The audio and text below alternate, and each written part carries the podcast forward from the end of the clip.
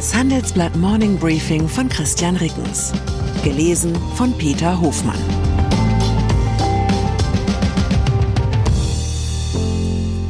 Guten Morgen allerseits.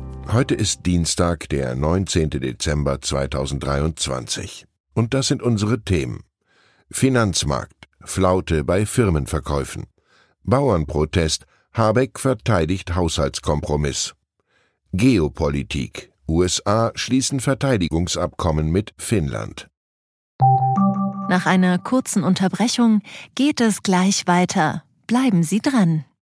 ServiceNow unterstützt Ihre Business-Transformation mit der KI-Plattform. Alle reden über KI, aber die KI ist nur so leistungsfähig wie die Plattform, auf der sie aufbaut. Lassen Sie die KI arbeiten, für alle. Beseitigen Sie Reibung und Frustration Ihrer Mitarbeiter und nutzen Sie das volle Potenzial Ihrer Entwickler. Mit intelligenten Tools für Ihren Service, um Kunden zu begeistern. All das auf einer einzigen Plattform. Deshalb funktioniert die Welt mit ServiceNow. Mehr auf servicenow.de/slash AI for People. Flaute bei Firmenverkäufen.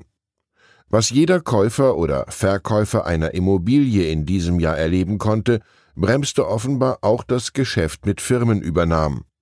Verkäufern schweben noch die deutlich höheren Bewertungen von vor zwei Jahren vor, während Käufer mit den Zahlen von heute rechnen. Die Parteien kommen oft nicht zusammen. Laut Goldman Sachs Banker Tibor Kossa werde es noch ein paar Quartale dauern, bis sich die Kluft zwischen den Erwartungen von Käufern und Verkäufern geschlossen habe. Hinzu kommt, die Zinsen sind hoch, die geopolitischen Unsicherheiten ebenso. Alle Faktoren zusammen haben hierzulande zu einem erneuten Einbruch bei Fusionen und Übernahmen geführt. Das Volumen an Deals mit Beteiligung deutscher Firmen brach 2023 um 29 Prozent ein, teilte der Datenanbieter LSEG mit. Die Übernahme des dänischen Softwareanbieters SimCorp durch die deutsche Börse war der größte deutsche Zukauf im Ausland.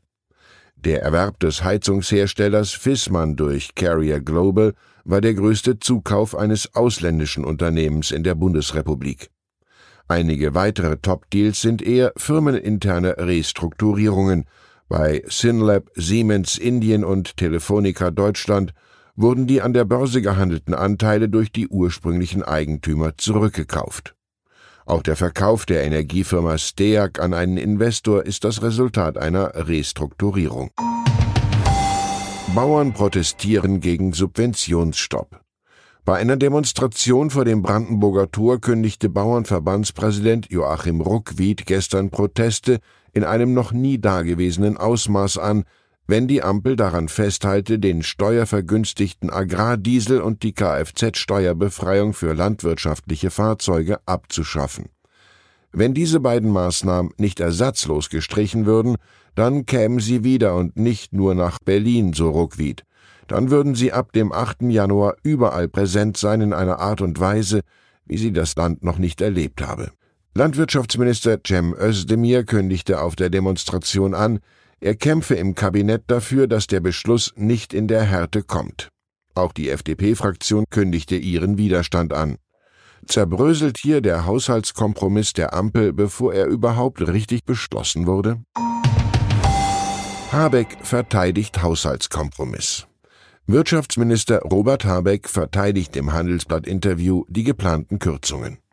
Bei den Steuersubventionen für Bauern schiebt er den schwarzen Peter zu Christian Lindner. Als ehemaliger Landwirtschaftsminister wisse er, unter welch hohem Druck Landwirte wirtschafteten. Aber wer an einer Stelle Änderungen wünsche, müsse eine abgestimmte und für alle Seiten tragfähige Gegenfinanzierung anbieten. Das jähe Ende der Kaufprämie für E-Autos rechtfertigt Habeck mit einem industriepolitischen Argument. Man unterstütze die Industrie durch den Aufbau der Batterie- und Halbleiterproduktion. Die Umweltprämie habe dagegen einen entscheidenden Nachteil.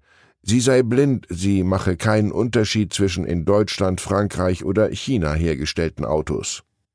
Und Habeck rechtfertigt das mögliche erneute Aussetzen der Schuldenbremse für 2024 falls die Ukraine-Hilfen höher als erwartet ausfallen sollten. Man könne andersrum ja auch nicht bei Putin anrufen und sagen, du, wir haben ein Haushaltsproblem, kannst du dich bitte mal zurückziehen, wir können das nicht bezahlen. Das Einzige, was man entscheiden könne, wäre die Ukraine nicht zu unterstützen. Das sei keine Option. Der Haushaltskompromiss ist auch das Thema unserer Leserdebatte in dieser Woche. Welche Maßnahmen sind umsetzbar, welche nicht hinnehmbar? Geht die Bundesregierung den richtigen Weg? Schreiben Sie uns Ihre Meinung in fünf Sätzen an forum.handelsblatt.com. Ausgewählte Beiträge veröffentlichen wir mit Namensnennung am Donnerstag gedruckt und online. USA schließen Abkommen mit Finnland. Vor dem Ukraine-Krieg hatte Moskaus Propaganda häufig behauptet, die USA rückten mit ihren Truppen immer dichter an Russland heran. Bis auf wenige Ausnahmen stimmte das damals nicht. Nun infolge des russischen Angriffskriegs gegen die Ukraine wird das Szenario zur Realität. Das US-Militär soll künftig Zugang zu 15 Stützpunkten und Übungsgebieten in Finnland haben. US-Außenminister Anthony Blinken und der finnische Verteidigungsminister Antti Häkkänen unterschrieben ein entsprechendes Abkommen, das noch vom finnischen Parlament abgesegnet werden muss.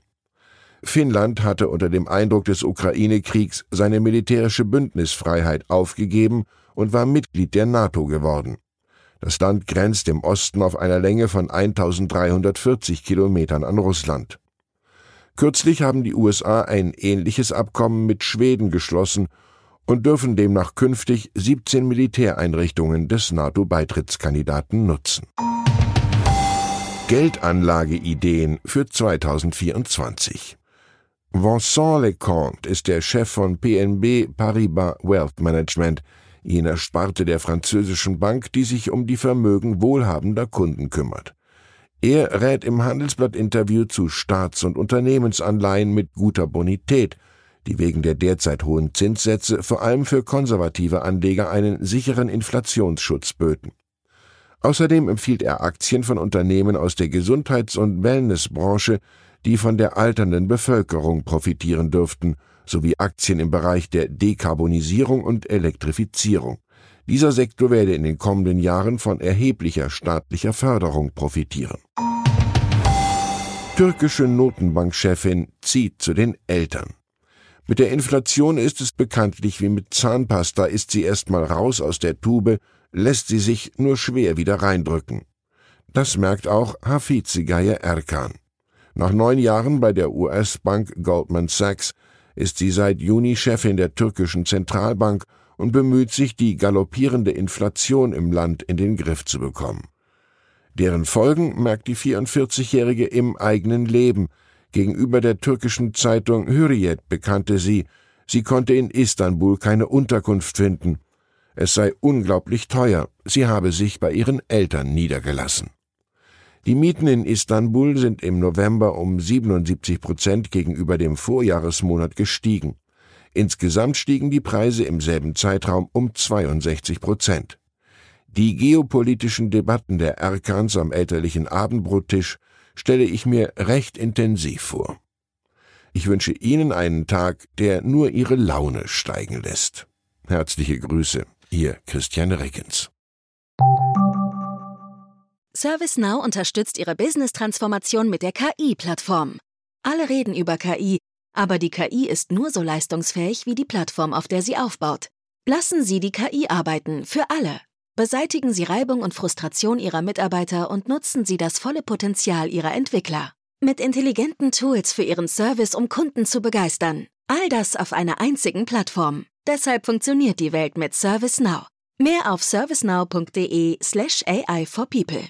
you